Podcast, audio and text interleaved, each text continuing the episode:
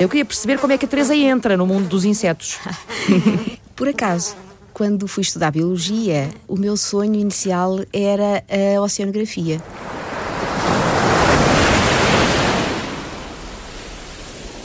Eu achava que Portugal, tendo uma costa tão vasta, que o mar era o futuro. Quando cheguei ao quarto ano, tive uma disciplina obrigatória que era entomologia geral. E qual não é o meu espanto quando de repente era um mundo novo que se abria à minha frente, que eu nunca tinha olhado. E de repente fiquei num dilema porque estava no quarto ano Mas da é universidade. esse? é o mundo fascinante da diversidade de organismos que estão presentes praticamente em todo o planeta, exceto no mar, nem de propósito, parece que é irónico, eu que queria ir para a oceanografia, é o mar que não tem insetos. E que são fascinantes pela capacidade que têm de sobreviver nos ecossistemas mais estranhos. E de facto, de repente, eu comecei a perceber que era uma área até de investigação muito vasta, porque se usa insetos em tudo.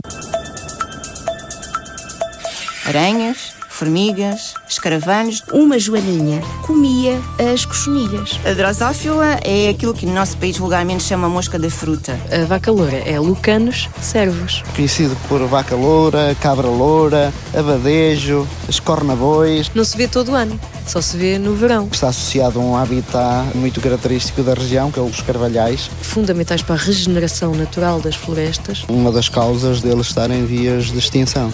Um escaravelho com cornos, qualquer pessoa pode participar nos seus avistamentos, nas suas observações e nesta rede europeia de monitorização. Qual é o inseto, qual é ele, que é criança durante 3 anos e adulto só um mês? A vaca loura. Exatamente. Como é que a Carla Rego sabe tanto destas coisas? Sou bióloga, trabalho na Faculdade de Ciências, embora o meu elo seja também com a Universidade dos Açores. Na Faculdade de Ciências de Lisboa, o outro elo de Carla Rego é com a Sociedade Portuguesa de Entomologia, da qual é vice-presidente. Entomologia ou insetologia? Qualquer pessoa que conseguir ir a uma zona natural, ou mesmo que seja um jardim, uma zona qualquer, que veja uma madeira em decomposição, se começar a descascar, abrir o tronco e ver o que está por dentro, vai poder encontrar com muita facilidade aranhas, formigas, escaravelhos, escaravelhos de diferentes tipos. Encontramos, por exemplo, corculionídeos, que nós dizemos na gíria comum que são os escaravelhos trombinha ou os escaravelhos elef- elefante, porque quando olhamos para eles têm na, na parte do rosto, digamos, uma extensão que parece um nariz prolongado, como se fosse uma tromba de um elefante.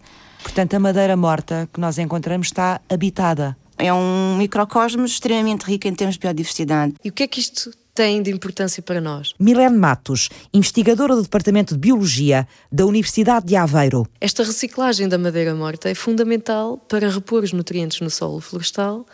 Esta madeira morta envolve também fungos, envolve outros insetos e outras plantas, fundamentais para a regeneração natural das florestas. E sem estes intervenientes, a floresta não é saudável. É como se nós, na nossa alimentação, não colocássemos hidratos de carbono. Faltava uma parte importante. Os organismos saproxílicos são uma parte fundamental para a nutrição, digamos assim, para o bem-estar florestal. Por que é que se chamam organismos saproxílicos? O xílico é, é por causa da madeira. Por exemplo, o xilofone é um fone de- feito de madeira e o sapro dependem dela. Organismos que dependem da madeira morta, neste caso. A limpeza tem sido uma coisa que tem estado agora na mente de toda a gente que pensa em, incêndios, ah, para além das medidas de combate, o que é que é que é preventivo? Preventivo é limpar as florestas, nós temos que não limpar as florestas. Essa limpeza de florestas passa muitas vezes, por exemplo, pela remoção de troncos de árvores caídas.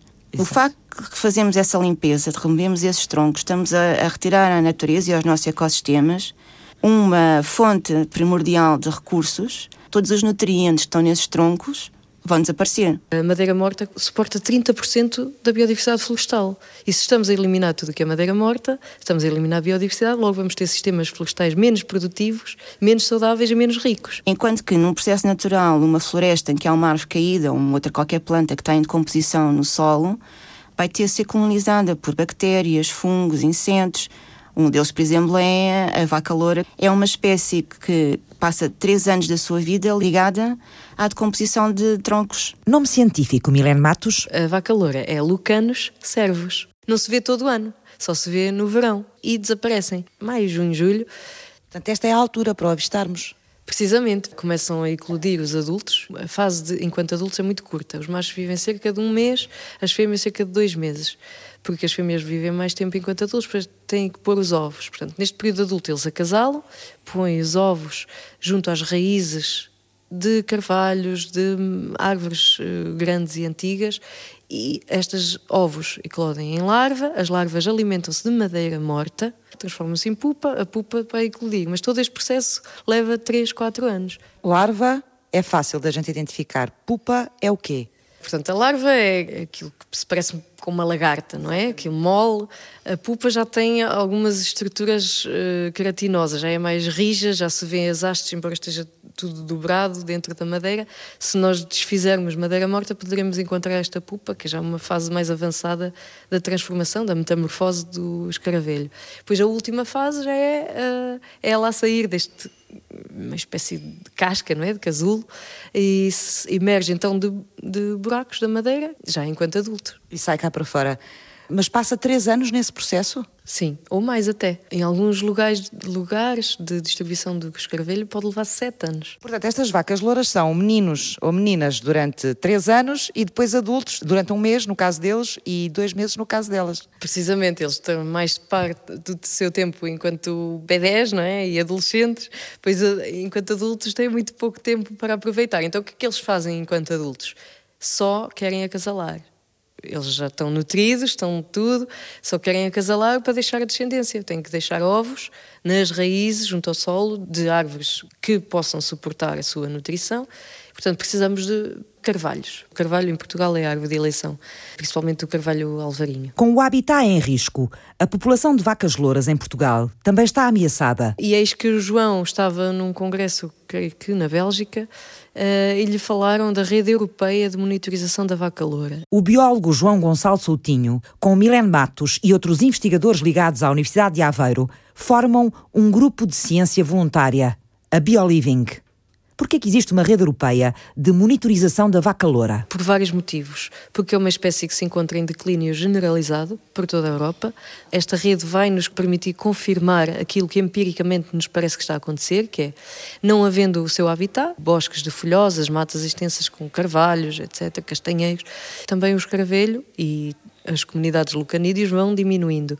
As próprias práticas habituais na silvicultura, que tendem a eliminar tudo o que é madeira morta das florestas, reduzem o seu habitat disponível para estes escaravelhos, logo ele vai diminuindo. Por que é que se acompanha a evolução da vaca loura e não de outros organismos que também vivem na madeira morta? É um organismo muito fácil de identificar e que está muito no imaginário coletivo da Europa. Portanto, um escaravelho com cornos, passa a expressão, é muito fácil de, das pessoas identificarem. Por ser grande, por ser único, não é confundível com quase nenhumas outras espécies, portanto, qualquer pessoa pode participar uh, nos seus avistamentos, nas suas observações e nesta rede europeia de monitorização. A rede de monitorização da vaca loura em Portugal é um projeto que junta a Universidade de Aveiro, a Sociedade Portuguesa de Entomologia e o Instituto de Conservação da Natureza. E mostra dois braços da ciência menos conhecidos: a ciência voluntária dos investigadores e a ciência cidadã todos podem participar na construção da rede de controle da vaca loura. É muito fácil, basta registar em vacaloura.pt todos os avistamentos que façam de vacas louras ou de outros escaravelhos, envia-nos uma foto, nós confirmamos a identidade da espécie. Quem quiser envolver-se mais profundamente pode mesmo adotar um transeto de monitorização. O que é isso? É um percurso pedestre de 500 metros, numa zona onde saiba que existam vacas louras, e uh, durante seis semanas fazer uh, percorrer o percurso, mais ou menos à hora antes do pôr do sol, que é para aumentar a probabilidade de, de observação, e depois uh, enviar-nos os dados das observações, ou não, de vaca loura. Mesmo que não vejam, é importante, nós sabemos que não viu. Porque é que antes do pôr do sol é a altura melhor para vermos a vaca loura? Estão em alimentação, está uma temperatura mais eh, amena para eles e é também quando eles namoram mais. Logo aumentamos a probabilidade de encontro com as vacas louras. O Parque Biológico de Gaia é um dos locais empenhados na busca do maior escaravelho da Europa. De seu nome, ora lembra-me lá, Cláudia H. Rodrigues? Lucanus cervus é o nome científico dado a um dos insectos que está classificado na Europa como estando em vias de extinção. Mas há outras designações. Vaca loura, cabra loura, abadejo, escornabois eh, e muitos outros associados à, à, à mitologia e à, à, sua forma até, por ter um, principalmente o macho ter umas, umas mandíbulas bastante proeminentes que fazem lembrar um cervídeo, portanto um corso, ou um, um, um animal, uma vaca, um, daí se calhar o um nome vulgar associado a isso. Muitos nomes e alguns mitos que Henrico Alves, o biólogo do Parque de Gaia, relembra. Principalmente nas, nas pessoas do campo que outrora conviviam mais com ele e quando ele seguramente era até mais abundante nos, nos carvalhais. Não é? E portanto, sendo um inseto bastante grande, obviamente não passa desapercebido e também por isso está associado a lendas e mitos, eh, desde a cura de algumas doenças até como, por exemplo, as mandíbulas serem utilizadas como amuleto. Aqui na Galiza e até nas Astúrias também tem um nome também associado, que um dos, dos mitos ou lendas dizia que as fêmeas conseguiam afogar pintainhos, o que obviamente é um mito. Vamos a factos. O que é que faz a vaca loura ser um inseto tão especial? Desempenha um papel fundamental na decomposição de, das próprias árvores que vão eh, morrendo na floresta e na restituição desses nutrientes ao próprio solo, enriquecendo o solo florestal e eh, contribuindo, obviamente, para o enriquecimento do habitat em si. Por isso, preservar é a palavra que se impõe, num quadro nada favorável a nível europeu e nacional. Bom, desde há longo tempo eh, nós temos feito preservação da espécie, deixando para isso alguns troncos, de, principalmente de carvalho, eh, que morrem, é? deixá-los no local para servir depois de abrigo e de alimento para as larvas. Eh, e agora, mais presentemente, em colaboração com a, a rede de monitorização para a, a vaca loura, construímos um abrigo que serve também, obviamente, para o mesmo efeito e para preservar a espécie, esta e outras. Uma casa para um inseto grande, mas que anda sempre escondido. Grande parte do ciclo de vida é subterrâneo ou dentro da, da própria madeira em decomposição. Portanto, o que se vê normalmente são os adultos, na fase de acasalamento e que tem um curto e portanto que tem uma durabilidade bastante curta, portanto eles duram cerca de à volta de dois meses mais ou menos, portanto é só nessa fase é que por assim dizer eles são é, proeminentes e a gente os consegue observar, porque grande parte do ciclo, que dura vários anos, é feito a alimentar-se de, de matéria morta. Nesse ciclo de nascimento, vida e morte, quase subterrâneo, a natureza cá em cima vai se transformando. Incêndios ou destruição da própria, do próprio abrigo ou do habitat. E daí também um, uma das causas de, de, de eles estarem em vias de extinção. O abrigo das vacas louras existe no Parque Biológico há menos de um mês. Os troncos, enterrados no solo, erguem-se das covas, onde a natureza jaz morta, à espera de vida eu decidi começar a trabalhar na área de entomologia. A bióloga Teresa Rebelo, da Faculdade de Ciências da Universidade de Lisboa, queria estudar o mar, mas um dia descobriu os insetos. Com quais é que começou a trabalhar? Com cigarras. ainda por cima é que é um inseto, por causa, sobretudo, das fábulas que a gente lê quando é pequena, é um inseto não é muito agradável. Muito pouco simpático, é, não é? Exatamente. Preguiçoso e, e tal. faz muito barulho e passa o tempo a cantar. Algumas vezes, em algumas áreas de Portugal, realmente no verão é até incomodativo com aquele cantar que não para. No entanto, são espécies uh, muito importantes e interessantes porque também permitem fazer estudos comparativos de evolução. Nem é tanto pela diferença morfológica que algumas espécies evidenciam, mas no caso particular, nesta, nas cigarras, eh, na, na, época em que eu trabalhei com elas, era muito interessante porque se fazia trabalho de som. Precisamente gravar o som que as diferentes espécies produziam e depois comparar o som e perceber que só pelo som, às vezes nem era preciso nós olharmos nem reconhecermos a cigarra no campo, mas gravando o som, era possível distinguir as espécies. Isso interessa-me porque isso é quase rádio. é quase rádio, não é? Destas cigarras que cantam e que nós ouvimos, há outro grupo que são as cigarrinhas mais pequeninas, que são assim os insetos morfologicamente parecidos e por isso nós chamamos cigarrinhas, que constituem pragas em várias culturas, nomeadamente na vinha. Isso foi a minha tese de mestrado. E como estava já envolvida na parte de pragas e me interessava muito o controle biológico, ou seja, a utilização de insetos para controlar outros insetos, isso sem... é uma espécie de guerra de insetos, é, não é? é? É, é usar a grande diversidade deste grupo permite isso.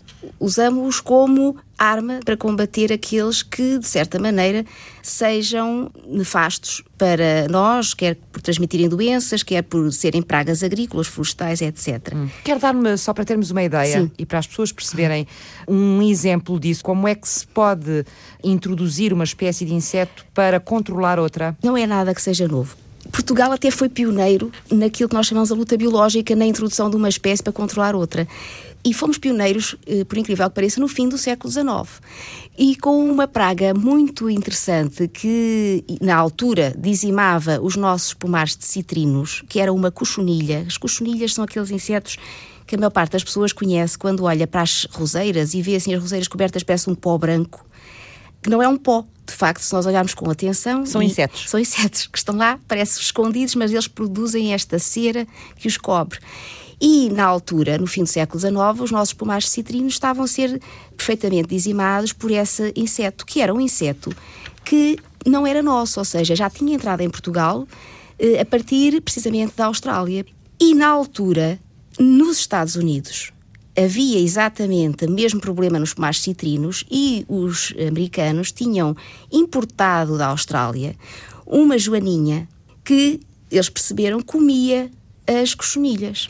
E em Portugal, na época, enfim, os investigadores que, que, trabalhavam no Instituto Superior de Agronomia com este problema leram um artigo científico em que os americanos diziam que tinham importado uma joaninha que estava a dar, a conseguir controlar a, a, a tal cochonilha e pediram aos colegas americanos um, uma caixa com alguns adultos dessa joaninha, que foi introduzida em Portugal. E foi uma sorte, porque na época não se faziam os testes preliminares que são obrigatórios hoje em dia, e saber se por acaso aquela joaninha não ia começar a, a comer outros insetos, que até seriam úteis. Ela era extremamente específica e começou a controlar a nossa cochonilha. Hoje vamos ao campo a pomar citrinos, encontramos quer uma, quer outra espécie. Mas o que é interessante, e é isto também que os insetos, quando fazem com sucesso o controle de outros insetos, as duas espécies ficam em equilíbrio e, portanto, aquela que era praga deixa de atingir densidades populacionais tão altas que destroem as plantas e a outra espécie que está no fundo a alimentar-se dela também consegue ter alimento suficiente e portanto elas as duas entram ali num equilíbrio dinâmico e deixa de ser necessário fazer tratamentos químicos e deixa de ser necessário até fazer reintroduções da espécie predadora. Foi a cigarra que conduziu Teresa Rebelo ao mundo dos insetos. Carla Rego, bióloga e vice-presidente da Sociedade Portuguesa de Entomologia, teve outro Cicerone. Durante a minha formação académica, ainda fazendo a licenciatura, surgiu a oportunidade de me ligar a uma investigadora na Faculdade de Ciências, fazer investigação e o que ela fazia era a evolução com insetos começou aí a minha paixão, digamos, ir, uh, trabalhar com insetos, começou com ela a trabalhar com drosófila. O que é isso, a drosófila? a drosófila é aquilo que as pessoas aqui no nosso país vulgarmente chamam mosca da fruta que são atraídas a, em substâncias em, em, fermentação, nomeadamente a fruta, nomeadamente o vinagre. São moscas que têm olhos vermelhos, de modo das vezes quando as veem acham piada por terem os olhos vermelhos, têm um, um vermelho muito, muito vivo. Essa mosca que aparece na, no vinagre é apenas uma, existem muitas mais no, no, mundo, só no Havaí existem cerca de 800 espécies deste género. No nosso país, que nós uh, tínhamos ideia, existem cerca de 26 espécies da natureza. E, e em laboratório concentramos a nossa atenção basicamente a nível mundial, sobretudo numa espécie, que é a Drosophila melanogaster, no meu caso, trabalhei com uma espécie que ocorre no nosso país, que é a Drosophila subobscura. Nós não temos, de uma forma geral, noção da importância dos insetos não. na natureza. Provavelmente para além das abelhas. Já agora. Diga, diga. Posso inverter um bocadinho o sistema? Pode. Posso fazer uma pergunta? Claro. Quando pensa em abelhas, em que abelhas é que pensam? Penso nas abelhas que nós vemos uh, perto de nós, aquelas às, às risquinhas amarelas e pretas. Ok. E nesse caso está a pensar sobretudo na abelha no mel. A abelha no mel é uma espécie. No nosso país e já estou desatualizada de com, toda a certeza, existem cerca de 600 espécies e a estimativa podemos chegar para aí às 800 espécies de abelhas. E essas abelhas desempenham um papel nos ecossistemas, na natureza, quer na parte agrícola, quer na parte mais natural, extremamente importante, tem a ver com a polinização. A polinização é o que permite, para algumas plantas, a sua reprodução. Ou seja, não havendo polinizadores, nós não vamos ter, por exemplo, algumas frutas. Portanto, sem polinizadores, sem estas espécies que visitam as flores, haveria muitos produtos que nós hoje em dia tomamos como garantidos que não, não teríamos acesso. Não são só as abelhas. Não são só as abelhas. Um inseto que tem sido introduzido um pouco em todo o nível mundial tem, é uma espécie de abelhão, que é o Bombos terrestris. E esta espécie é produzida em condições laboratoriais e é exportada para diversos pontos do, do mundo, por exemplo, é introduzida em estufas de tomateiro, porque é a espécie mais eficiente a fazer a polinização de tomateiros. Neste caso, a polinização por estas espécies é feita por vibração, ou seja, um inseto ao pousar na planta, na flor, faz vibrar e é isso que faz, é esse estímulo que faz a planta libertar o pólen que vai fertilizar depois as outras plantas da, da mesma espécie. Portanto, a indústria de produção de tomateiro em estufa, sem os bombos, não teria um grande sucesso em termos de produção de tomate. Qual é a importância dos insetos na biodiversidade do planeta? Na regeneração das florestas? Na reprodução das plantas? Na medicina ou na criminologia? Por que é que são tão mal amados, apesar de serem o maior grupo animal da Terra? Por que é que se estudam? E por que é que são tão pequenos e tão diversos? Perguntas que regressam ao ponto de partida, na segunda parte. Até já.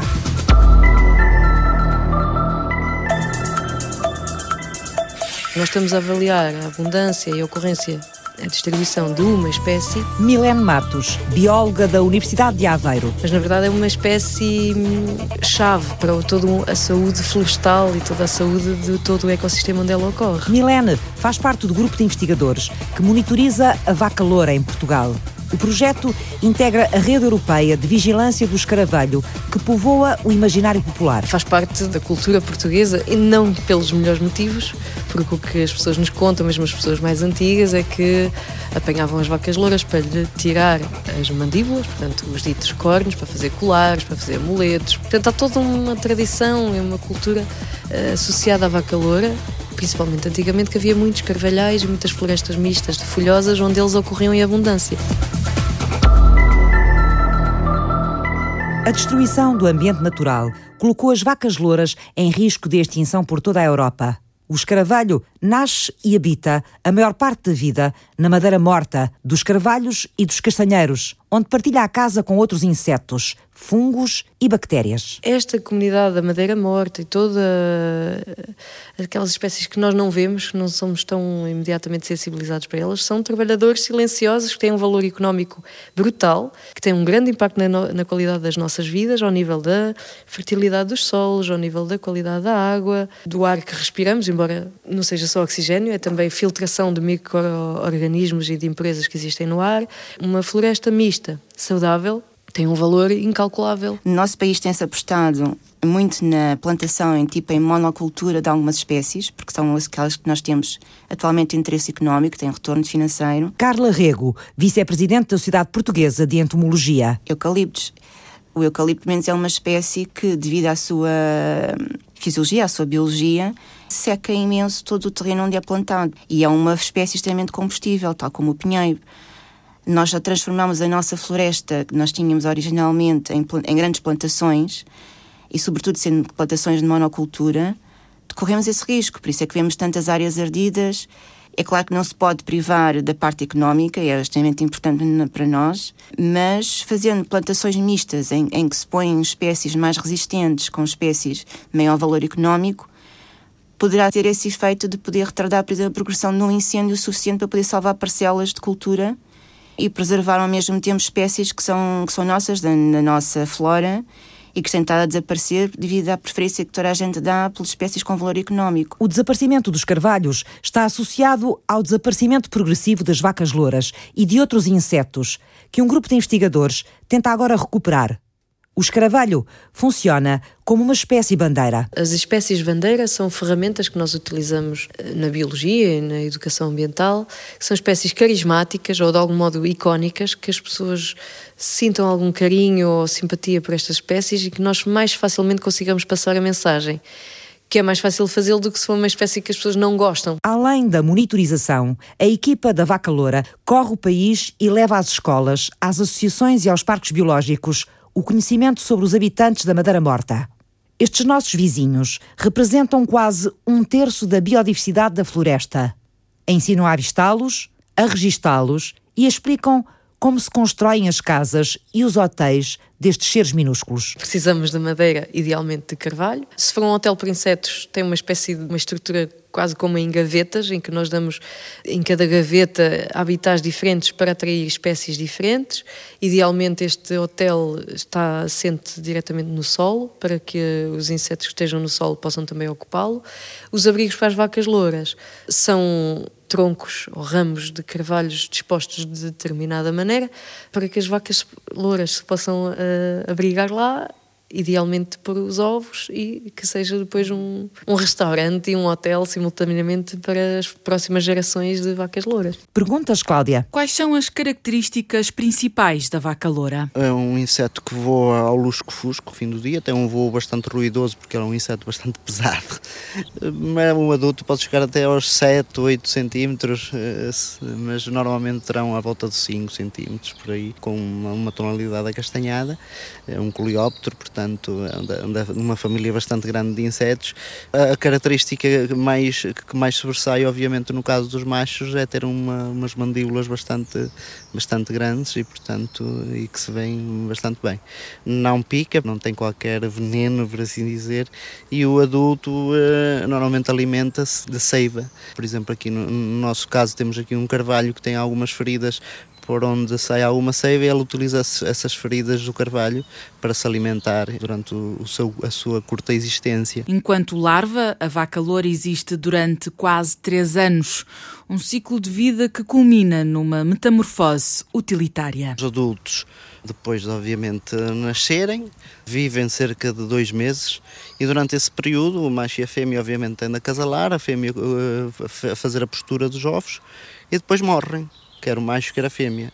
Esse ovinho eclode ao fim de poucos dias, 15 dias, um, um, um mês, eclode, transforma-se numa larva que essa sim vai viver até dois anos, três anos ou mais, enterrado na madeira e obviamente eh, alimentando-se da madeira em decomposição, passando por várias fases larvares, até na fase final se transformar numa pupa e depois obviamente num adulto eh, e surgir novamente os adultos para completar o ciclo. Nestas explicações de como a vida funciona, quisemos saber mais sobre Henrique Alves, o biólogo que escolheu a profissão quase por instinto. Na aldeia onde nasceu, Fiães, no Alto Minho, conviveu lado a lado com uma natureza surpreendente. Mexer com tudo, com lagartixas, com, eh, com girinos, com trutas, com tudo que, que aparecia e ver os ninhos, como toda a curiosidade dos jovens, não é? ver se já tinha nascido, ver a cor dos, dos ovos e, daí, e ver, e ver os, os pais a alimentar os filhotes.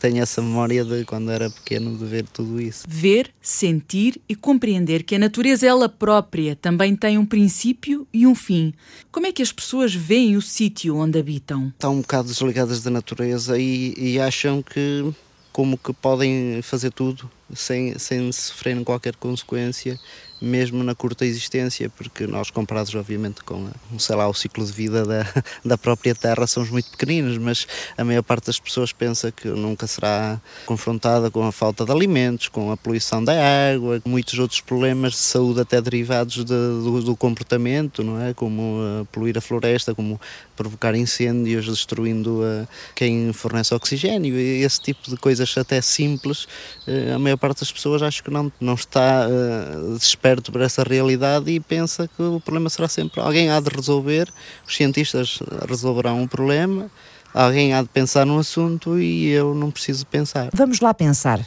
Para que, que servem os insetos? Também há insetos que controlam plantas que podem ser infestantes, por exemplo. E mais, Teresa? Nós usamos os insetos como uma ferramenta auxiliar para a investigação criminal. Teresa Rebelo, a bióloga, é especialista em entomologia forense. A maior parte das pessoas que vê séries televisivas foi alertada para a entomologia forense a partir de umas séries eh, americanas, o CSI, que havia vários, em particular o CSI Las Vegas, porque havia uma equipa de investigação quando havia um crime e havia vestígios de insetos, depois resolviam os crimes com base nessas indicações que os insetos davam. Isto, de facto, é, é verdade e é uma das partes da entomologia forense, que é a entomologia forense médico-legal. Os insetos dão indícios que podem ser úteis para resolver crimes, homicídios que outras ciências forenses, porque no fundo a entomologia forense é uma disciplina dentro das ciências forenses, às vezes não conseguem resolver. Mas é mais que isso. E normalmente as pessoas não associam que quando lê no, no jornal ou é abertura de noticiários que a ASAI entrou num restaurante e fechou o restaurante porque não tinha condições de higiene, no fundo está a fazer entomologia forense, porque estão a usar os vestígios dos insetos, a presença de baratas, a presença de gorgulhos nos alimentos, como indício de que estamos na presença de más práticas de higiene. Há outras áreas ainda da aplicação? Ainda. Há. Por exemplo? Por exemplo, uh, olha, há também a utilização de insetos em casos de litígio urbano. Imagine edifícios que têm estruturas em madeira que estão a ser atacadas por insetos, nomeadamente térmitas. Imagine os Açores, que são ilhas sujeitas a sismos com alguma frequência, até sismos de pequena intensidade. Mas nós temos edifícios infestados com estes insetos e, portanto, as estruturas já estão danificadas, se cai um edifício, quando as seguradoras vão averiguar quem é a culpa, se foi de um acidente provocado por uma causa natural ou se foi o proprietário que não tomou as devidas precauções, não fez uma desinfestação, temos outra vez uma investigação criminal em curso, porque pode haver perdas de vidas, etc. E são os insetos que nos estão a dar indícios. A entomologia forense também é usada na veterinária. Em que situações, Teresa? Quando, por exemplo, são encontrados animais que estão protegidos e que são envenenados, por exemplo, lobo. Agora, recentemente, quando foi, foram relançados na natureza linces em Portugal, 15 dias depois, uma das fêmeas foi encontrada envenenada. É possível, analisando as larvas dos insetos que estão a degradar os corpos, corpos esses que morreram por intoxicação, provocado por um, um veneno ou por uma substância tóxica qualquer. O que acontece é que muitas vezes eh, nós analisamos os tecidos do cadáver e eh, a decomposição já vai tão avançada que já não é possível detectar quantidades suficientes de detectar substância. o veneno. Exatamente. No corpo em decomposição. No corpo em decomposição. Mas as larvas dos insetos que se estão a alimentar desse cadáver concentram no seu organismo essa substância que os colegas da ecotoxicologia conseguem extrair e chegar à substância tóxica. E é, mais uma vez, esse indício dado pelos insetos que nos permite, enfim, resolver alguns casos e perceber qual foi a substância usada. E em meios rurais, em meios mais pequenos, é relativamente fácil depois traçar o percurso de quem vendeu e quem comprou determinada substância e, portanto, dar indícios que podem uh, ajudar uh, numa investigação um criminal. Caso. É relativamente fácil perceber como é que a ASAI funciona com a entomologia forense. Também é relativamente fácil perceber como é que os seguros funcionam uh, no caso de uma estrutura, por, por exemplo, exemplo, em madeira. É mais difícil perceber o contributo dos insetos nesta questão um, médico-legal, não é? É assim, eles dão-nos resposta em três situações. Uma foi esta que eu acabei de referir, que é o como é que aconteceu a morte, se foi usada uma substância tóxica. Através das análises que nós fazemos nas larvas que estão a alimentar da carne do cadáver, nós conseguimos saber qual a substância usada. Mas eles também nos dão respostas a duas outras questões muito importantes, que é o onde. Quando há um crime em que um corpo é deslocado Imagine um crime que ocorreu em Lisboa e depois o corpo foi deslocado para o Algarve. E é no Algarve que é descoberto o cadáver. Eh, as espécies têm zonas geográficas de distribuição diferente, certo? Porque Sim. estão associadas a determinados ecossistemas, a determinados habitats. As espécies de insetos que colonizam cadáveres, e já agora, os primeiros a colonizar os cadáveres são moscas, porque detectam logo odores eh, que são próprios da, da decomposição típica dos cadáveres. Essas moscas que são atraídas logo muito rapidamente para um corpo morto põem ovos. E a pessoa que está a deslocar o, o corpo pode não se aperceber que na roupa vão ovos dessa espécie. E, portanto, como eu estava a dar um exemplo, o corpo é deslocado de Lisboa para o Algarve. E há determinadas espécies que existem na região central do país e que não existem na região sul. Ora bem, esse corpo, ao ser encontrado no Algarve, com determinadas larvas, verificamos que é de uma espécie que não existe no Algarve. E, portanto, isso dá-nos um indício de que houve uma deslocação de cadáver. E, portanto, é aí que também os insetos, na medicina legal, nos ajudam. São nestas duas coisas? Não, há uma terceira ah, já agora, sim. que é quando ocorreu o crime, ou quando ocorreu o homicídio ou a morte. Ora bem, eh, há quanto tempo ocorreu a morte? Às vezes é importante não tanto nestes casos de morte natural ou de suicídio, mas às vezes de homicídio, porque pode incriminar ou não determinado suspeito. Os insetos dão-nos indícios sobre isso. É que há uma sucessão de insetos que colonizam os cadáveres à medida que o corpo vai também sendo decomposto. Isto é um bocadinho tétrico para estar a falar, mas, de, mas é, é, natural. É assim, qualquer corpo, seja humano ou animal, uh, imediatamente após a morte, entra em processo de decomposição, que eu agora não vou entrar em pormenor, mas há várias fases e a certa altura eh, começa, por exemplo, a acumular-se gases, o corpo dilata, o cheiro é um bocadinho nauseabundo, depois rebenta, enfim, saem secreções eh, internas, até à fase final, quando passam vários meses, em que ficam apenas ossos, eh, pele. E, à medida que se dá esta velocidade de decomposição, há uma comunidade de insetos que se vão sucedendo no corpo. E, Consoante portanto, o estado em que ele está. Exatamente, é o que nós chamamos uma sucessão porque eles vão sucedendo uns aos outros. Portanto, as moscas são as primeiras, ainda com o cadáver, como nós chamamos, em fresco. Minutos, às vezes, após a morte, meia hora, elas começam a ser atraídas. E depois, à medida que o processo de decomposição vai decorrendo, naturalmente, as larvas que essas primeiras moscas colocam no cadáver vão consumindo parte da carne e depois há outros insetos que vão chegando para eles próprios se alimentarem dessas larvas, eles próprios se alimentarem de restos do cadáver.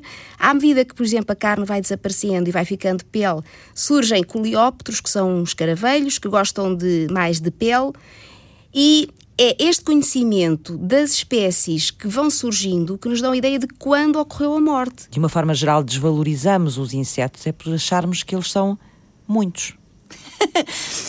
Não, é assim, quando se fala com as pessoas, de um modo geral, que estão mais afastadas do mundo da biologia ou do interesse pelo mundo natural, nem é os muitos, eles são feios, são horrorosos. A bióloga Carla Rego divide a atividade dela pela investigação nas universidades de Lisboa e dos Açores.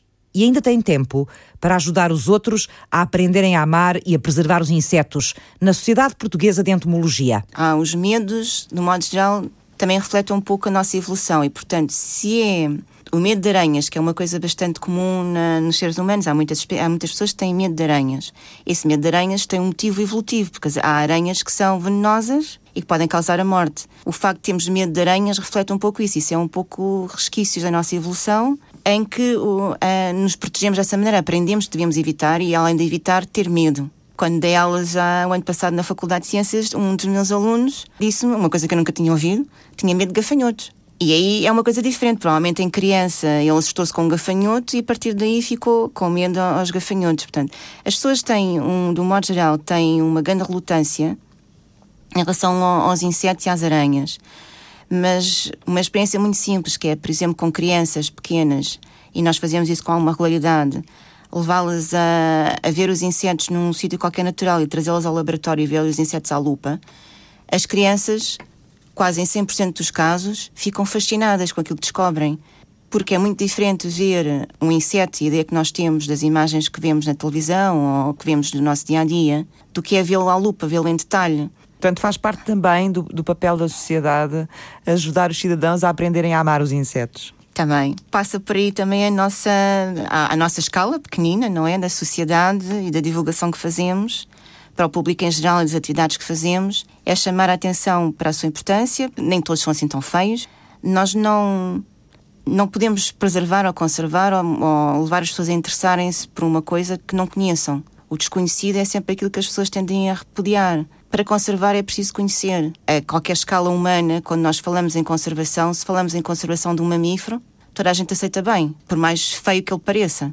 E se a pessoa falar em, no lince ibérico, por exemplo, toda a gente acha bem que se gastem milhões a preservar uma espécie que é nossa, que é daqui da Península Ibérica, que é fofinha, tem pelinhos. Se dizemos que queremos preservar eh, uma espécie de formiga, as pessoas só pensam nas formigas que vão aos açucareiros e não querem saber disso para nada. Porquê, Carla? Porquê que acha que é assim?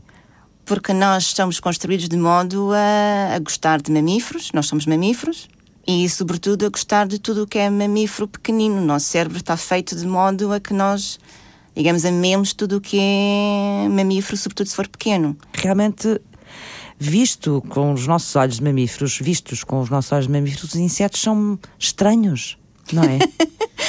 Depende da escala que se vê. E também eu falo com o preconceito, porque eu já lido com insetos há muito tempo e, portanto, já estou predisposta a gostar daquilo que vejo, digamos.